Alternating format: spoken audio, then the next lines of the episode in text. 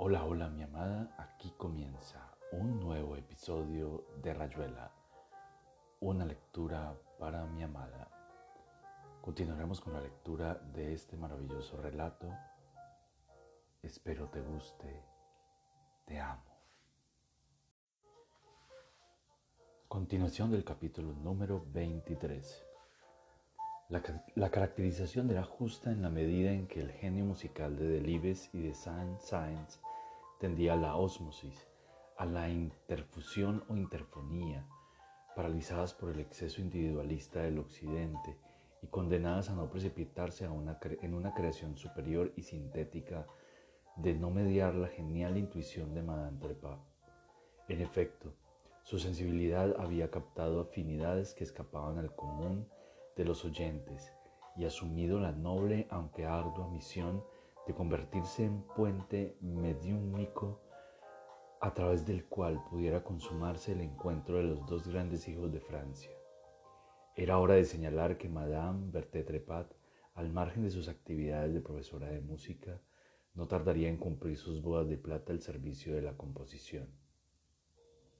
El orador no se atrevía, en una mera introducción a un concierto que, bien lo apreciaba, era esperado con viva impaciencia por el público, a desarrollar como hubiera sido necesario el análisis de la obra musical de Madame Trepat. De todos modos, y con objeto de que sirviera de pentagrama mental a quienes escucharían por primera vez las obras de Rosbob y de Madame Trepat, podía resumir su estética en la mención de construcciones antiestructurales, es decir, células sonoras autónomas, fruto de la pura inspiración, concatenadas en la intención general de la obra, pero totalmente libres de moldes clásicos, dodecafónicos o atonales. Las dos últimas palabras las repitió enfáticamente. Así, por ejemplo, los tres movimientos discontinuos de Ross Bob a luna dilecta de Madame Trepat partían de la creación provocada en el espíritu del artista por el golpe de una puerta al cerrarse violentamente. Y los 32 acordes que formaban el primer movimiento eran otras tantas repercusiones de ese golpe en el plano estético. El orador no creía violar un secreto si confiaba a su culto auditorio que la técnica de composición de las síntesis de Libes Saint-Saëns entroncaba con las fuerzas más primitivas y esotéricas de la creación.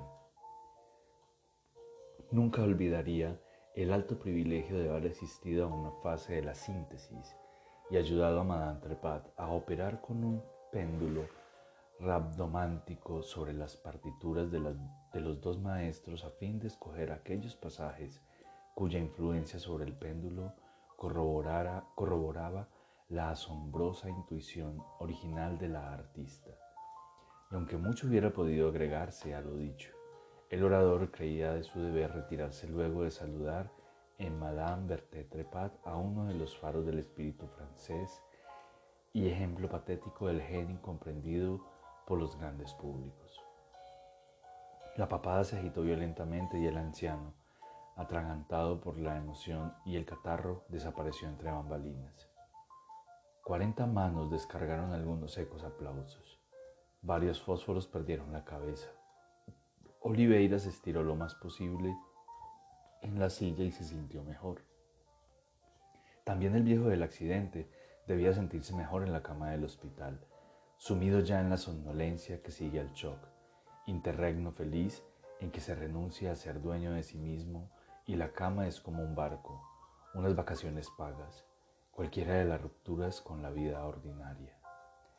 Casi estaría por ir a verlo uno de estos días, se dijo Oliveira pero a lo mejor le arruino la isla desierta, me convierto en la huella del pie en la arena. Che, qué delicado te estás poniendo. Los aplausos le hicieron abrir los ojos y asistir a los trabajos e inclinación con que Madame Bettetrepad los agradecía. Antes de verle bien la cara lo paralizaron los zapatos, unos zapatos tan de hombre que ninguna falda podía disimularlos, cuadrados y sin tacos con cintas inútilmente femeninas. Lo que seguía era rígido y ancho a la vez, una especie de gorda metida en un corsé implacable. Pero Berthe Trepat no era gorda, Apenas si podía definírsela como robusta. Debía tener ciática o lumbago, algo que la obligaba a moverse en bloque, ahora frontalmente, saludando con trabajo y después de perfil, deslizándose entre el taburete y el piano y plegándose geométricamente hasta quedar sentada. Desde allí la artista giró bruscamente la cabeza y saludó otra vez, aunque ya nadie aplaudía. Arriba debe haber alguien tirando de los hilos, pensó Oliveira. Le gustaban las marionetas y los autómatas, y esperaba maravillas del sinquetismo fatídico. Pertetrepad miró una vez más al público.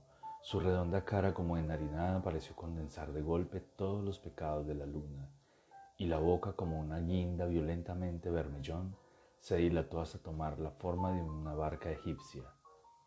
Otra vez de perfil, su menuda nariz de pico del oro consideró por un momento el teclado mientras las manos se posaban del do al si como dos bolsitas de gamuza ajada. Empezaron a sonar los 32 acordes del primer movimiento discontinuo.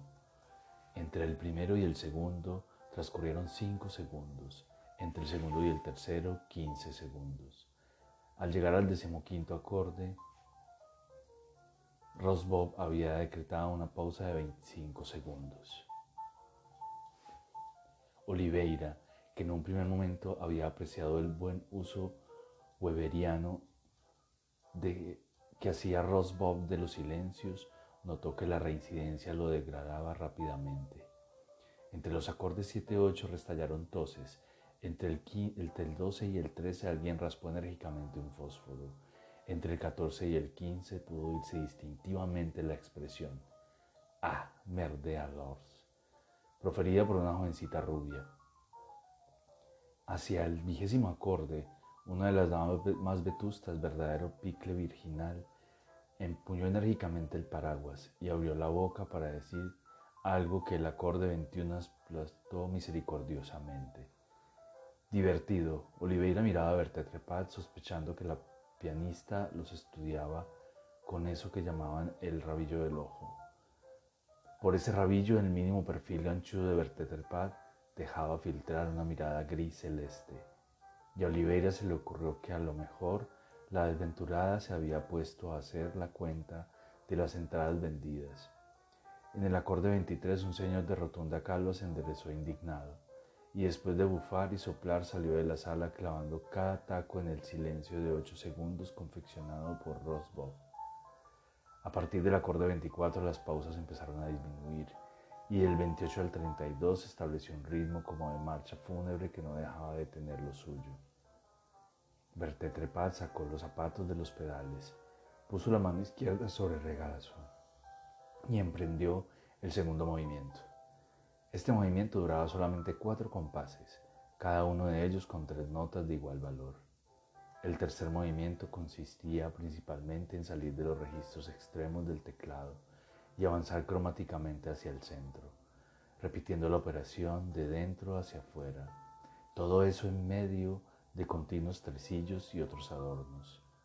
En un momento dado, que nada permitía prever, la pianista dejó de tocar y se enderezó bruscamente, saludando con un aire casi desafiante, pero en el que a Oliveira le pareció discernir algo como inseguridad y hasta miedo. Una pareja aplaudió rabiosamente. Oliveira se encontró aplaudiendo a su vez sin saber por qué, y cuando supo por qué le dio rabia y dejó de aplaudir. Bertetrepad recobró casi instantáneamente su perfil y paseó por el teclado un dedo indiferente, esperando que se hiciera silencio. Empezó a tocar la pavana para el general Leclerc. En los dos o tres minutos que siguieron, Oliveira dividió con algún trabajo su atención entre el extraordinario bodrio que Berté Trepad deserrajaba a todo vapor y la forma furtiva o resuelta con que viejos jóvenes se mandaban mudar del concierto. Mezcla de Lish y Rasmaninov. La pavana repetía incansablemente dos o tres temas para perderse luego en infinitas variaciones, trozos de bravura bastante mal tocados, con agujeros y surcidos por todas partes y solemnidades de catafalcos sobre cureña, rotas por bruscas pirotecnias a las que el misterioso Alex Alex se entregaba con deleite. Una o dos, una o dos veces sospechó Oliveira que el alto peinado a los alambó de Bertetrepat se iba a deshacer de golpe, pero vaya a saber cuántas horquillas lo mantenían armado en medio del fragor y el temblor de la pavana. Vinieron los arpegios orgiásticos que anunciaban el final. Se repitieron sucesivamente los tres temas, uno de los cuales salía clavado del Don Juan de Strauss. Y Vertetrepat descargó una lluvia de acordes cada vez más intensos, rematados por una histérica cita del primer tema y dos acordes en las notas más graves. El último de los cuales sonó marcadamente a falso por el lado de la mano derecha pero eran cosas que podían ocurrirle a cualquiera, y Oliveira aplaudió con calor, realmente divertido.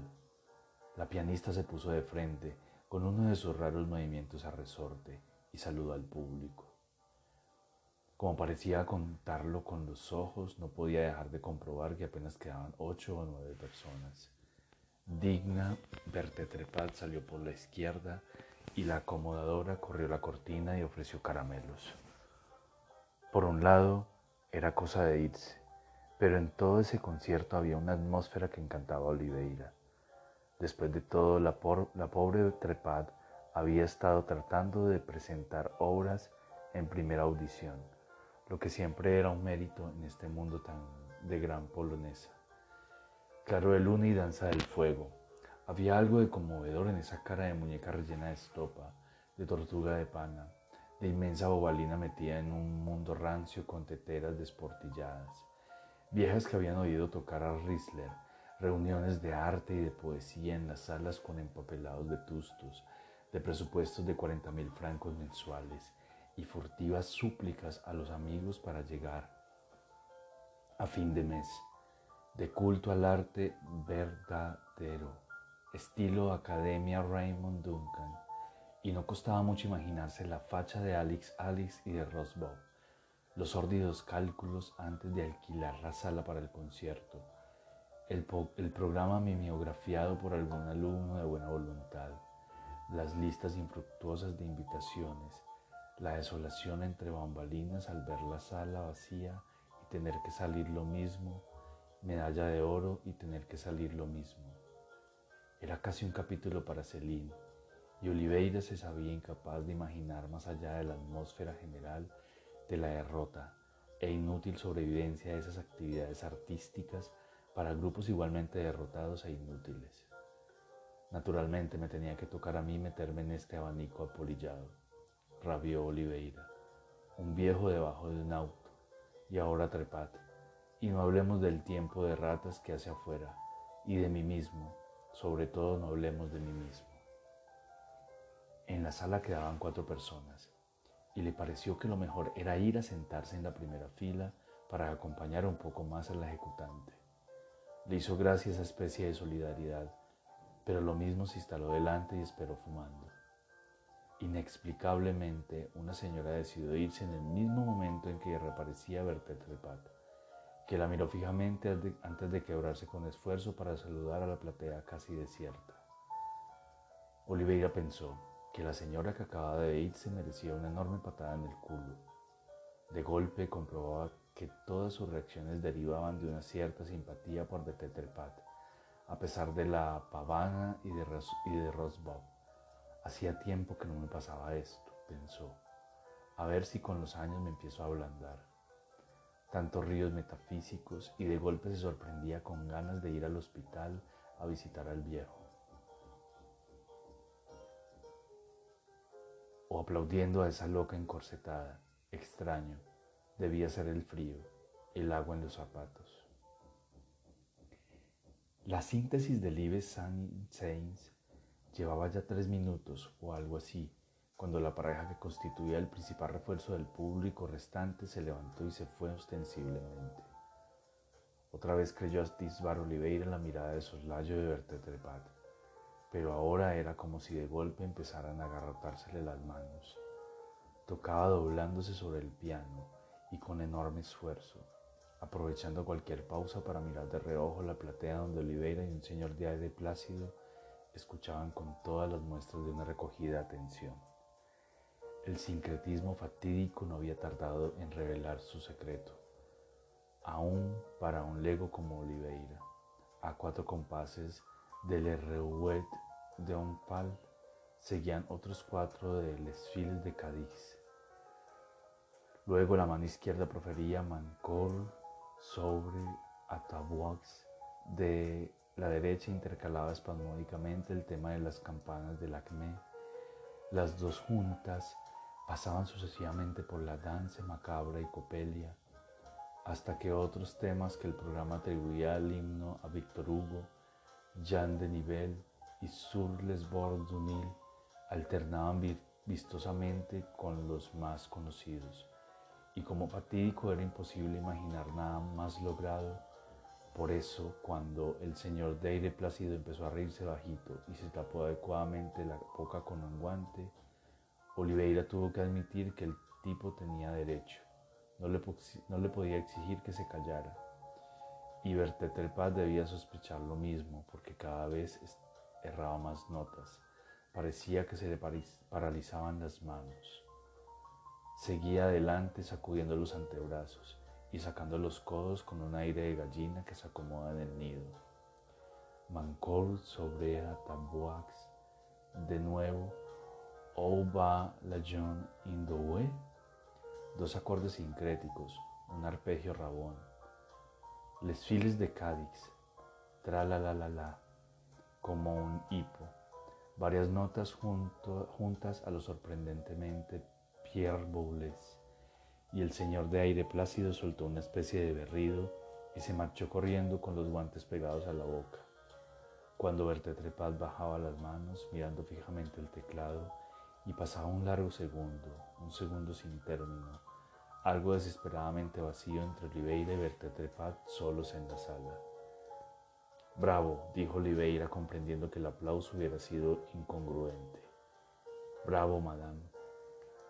Sin levantarse, Bertetepat giró un poco hacia el taburete y puso el codo en, un la natural. Se miraron. Oliveira se levantó y se acercó al borde del escenario. Muy interesante, dijo. Créame, señora, he escuchado su concierto con verdadero interés. Qué hijo de puta. Bertetepat miraba la sala vacía. Le temblaba un poco un párpado. Parecía preguntarse algo, esperar algo, Oliveira sintió que debía seguir hablando.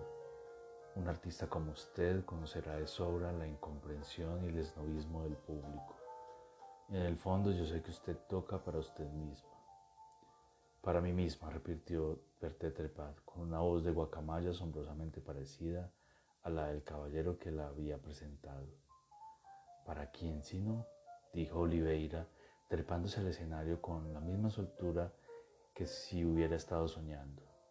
Un artista solo cuenta con las estrellas, como dijo Nietzsche. ¿Quién es usted, señor? Se sobresaltó verte Trepato. Oh, alguien que se interesa por las manifestaciones. Se podía seguir enhebrando palabras, lo de siempre. Si algo contaba, era estar ahí, acompañando un poco, sin saber bien por qué. Berté Trepad escuchaba, todavía un poco ausente, se enderezó con dificultad y miró la sala las bambalinas. Sí, dijo, ya es tarde. Tengo que volver a casa. Lo dijo por ella misma, como si fuera un castigo o algo así. ¿Puedo tener el placer de acompañarla un momento? dijo Oliveira inclinándose. Quiero decir, si no hay alguien esperándola en el camarín o la salida. No habrá nadie. Valentín se fue después de la presentación. ¿Qué le pareció la presentación? Interesante, dijo Oliveira, cada vez más seguro de que soñaba y que le gustaba seguir soñando. Valentín puede hacer cosas mejores, dijo Werther Tepat, y me parece repugnante de su parte, sí repugnante, marcharse así como si yo fuera un trapo. Habló de usted y de su obra con gran admiración. Por 500 francos ese es capaz de hablar con admiración de un pescado muerto. 500 francos, repitió Perdiéndose en sus reflexiones. Estoy haciendo el idiota, se dijo Oliveira. Si saludaba y se volvía a la platea, tal vez la artista ya no se acordara de su ofrecimiento. Pero la artista se había puesto a mirarlo y Oliveira vio que estaba llorando. Valentín es un, un canalla, todos. Había más de 200 personas, usted las vio, más de 200. Para un concierto de primeras audiciones es extraordinario. ¿No le parece? Y todos pagaron la entrada. No vaya a creer que habíamos enviado billetes gratuitos. Más de 200. Y ahora solamente queda usted. Valentín se ha ido. Yo. Hay ausencias que representan un verdadero triunfo, articuló increíblemente Oliveira. Pero ¿por qué se fueron? Usted los vio irse. Más de 200, le digo, y personas notables. Estoy segura de haber visto a Madame de Rocher, al doctor Lacour, a Montelier, al profesor del último gran premio de violín. Yo creo que la pavana no les gustó demasiado y que se fueron por eso, ¿no le parece? ¿Por qué se fueron antes de mi síntesis? Eso es seguro, lo vi yo misma. Por supuesto, dijo Oliveira. Hay que decir que la pavana no es en absoluto una pavana, dijo Berta Trepat. Es una perfecta mierda, la culpa la tiene Valentín. Ya me había prevenido que Valentín se acostaba con Alex Alex. ¿Por qué tengo yo que pagar por un pederasta joven? Yo, medalla de oro, ya le mostraré más mis críticas, unos triunfos en Grenoble, en el Puy. Las lágrimas le corrían hasta el cuello y se perdían entre las ajadas puntillas y la piel cenicienta. Tomó el brazo Oliveira, lo sacudió, de un momento a otro iba a tener una crisis histérica. ¿Por qué no a buscar su abrigo y salimos? dijo presurosamente Oliveira. El área de la calle le va a hacer bien. Podríamos ver alguna cosa. Para mí sería un verdadero... ¿Beber alguna cosa? repitió Erte Trepat, medalla de oro. Lo que usted desee, dijo incongruentemente Oliveira, hizo un movimiento para soltarse, pero el artista le apretó el brazo y se le acercó aún más. Oliveira olió el sudor del concierto mezclado con algo entre naftalina y benjuy. También pis y lociones baratas. Primero Rocamodua y ahora Trepat. Era para no creerlo. Medalla de oro, repetía el artista llorando y tragando. De golpe, un gran sollozo la sacudió como si descargara un acorde en el aire. Y todo es lo de siempre, alcanzó a entender Oliveira, que luchaba en vano para evadir las sensaciones personales para refugiarse en algún río metafísico, naturalmente. Sin resistir, Betetelpad se dejó llevar hacia las bambalinas donde la acomodadora los miraba, linterna en mano y sombrero con plumas. ¿Se siente mal la señora? Es la emoción, dijo Oliveira, ya se le está pasando. ¿Dónde está su abrigo? Entre vagos tableros, mesas de rengadas, un arpa y una percha, había una silla donde colgaba un impermeable verde. Oliveira ayudó a ver Tetrepad, que había agachado la cabeza pero ya no lloraba. Por una puertecita y un corredor tenebroso salieron a la noche del bulevar. Lloviznaba. No será fácil conseguir un taxi, dijo Oliveira, que apenas tenía 300 francos. ¿Vive lejos? No, cerca del Panteón. En realidad prefiero caminar. Sí, será mejor. Bertetrepad avanzaba lentamente moviendo la cabeza a un lado y otro. Con la caperuza del impermeable tenía un aire entre guerrero y Hugo Roy. Oliveira se enfundó en la canadiense y se subió bien el cuello. El aire era fino, empezaba a tener hambre. Usted es tan amable, dijo la artista, no debería molestarse. ¿Qué le pareció mi síntesis? Señora, yo soy un mero aficionado a mí la música, por así decir, no le gustó, dijo Bertettelpat. Una primera audición. Hemos trabajado meses con Valentín, noches y días, buscando la conciliación de los genios. En fin, usted reconocerá que Delibes, un genio, repitió Bertettelpat. Eric Satie lo afirmó un día en mi presencia. Y por más que el doctor Lacour diga que Satie estaba, ¿cómo decir?, Usted sabrá sin duda cómo era el viejo, pero yo sé leer en los hombres, joven, y sé muy bien que Satie estaba convencido, sí, convencido. ¿De qué país viene usted, joven? De la Argentina, señora, y no soy nada joven, dicho sea de paso. Ah, la Argentina, las Pampas. ¿Y allá cree usted que se interesarían por mi obra? Estoy seguro, señora. Tal vez usted podría gestionarme una entrevista con el embajador. Si Tibot iba a la Argentina y a Montevideo, a Montevideo, ¿por qué no yo que toco mi propia música? Usted se habrá fijado en eso, que es fundamental, mi propia música, primeras audiciones casi siempre. ¿Compone mucho? Preguntó Oliveira que se sentía como un vómito. Estoy en mi opus 83, no. Veamos, ahora que me acuerdo hubiera debido hablar con Madame Nolet antes de salir. Hay una cuestión de dinero que arreglar, naturalmente. 200 personas, es decir, se perdió en un murmullo. Oliveira se preguntó si no sería más piadoso decirle redondamente la verdad, pero ella sabía, por supuesto, que la sabía. Es un escándalo, dijo Berté Trepat. Hace dos años toqué en la misma sala. Paulenc prometió asistir. ¿Se da cuenta? Paulenc. Nada menos. Yo estaba inspiradísima esa tarde. Una lástima que a un compromiso de, de última hora le impidió. Pero ya se sabe, con los músicos de moda, y una vez la Nolet me cobró la mitad menos, agregó rabiosamente. Exactamente la mitad. Claro que lo mismo, calculando 200 personas. Señora, dijo Oliveira, tomándola suavemente del codo para hacerla entrar por la rue de Cien. La sala estaba casi oscura, y quizás usted se equivocaba al calcular la asistencia. Oh no, dijo Bertetterpat, estoy segura de que no me equivoco. Pero usted me ha hecho perder la cuenta. Permítame, hay que calcular. Volvió a perderse en un aplicado murmullo. Movía continuamente los labios y los dedos, por completo ausente del itinerario que le hacía seguir Oliveira y quizá hasta de su presencia. Todo lo que decía en voz alta hubiera podido decírselo a sí misma. París estaba lleno de gentes que hablaban solas por la calle. El mismo Oliveira no era una excepción. En realidad, lo único excepcional era que estuviese haciendo el cretino al lado de la vieja acompañando a su casa esa muñeca desteñida, a ese pobre globo inflado donde la estupidez y la locura bailaban la verdadera pavana de la noche.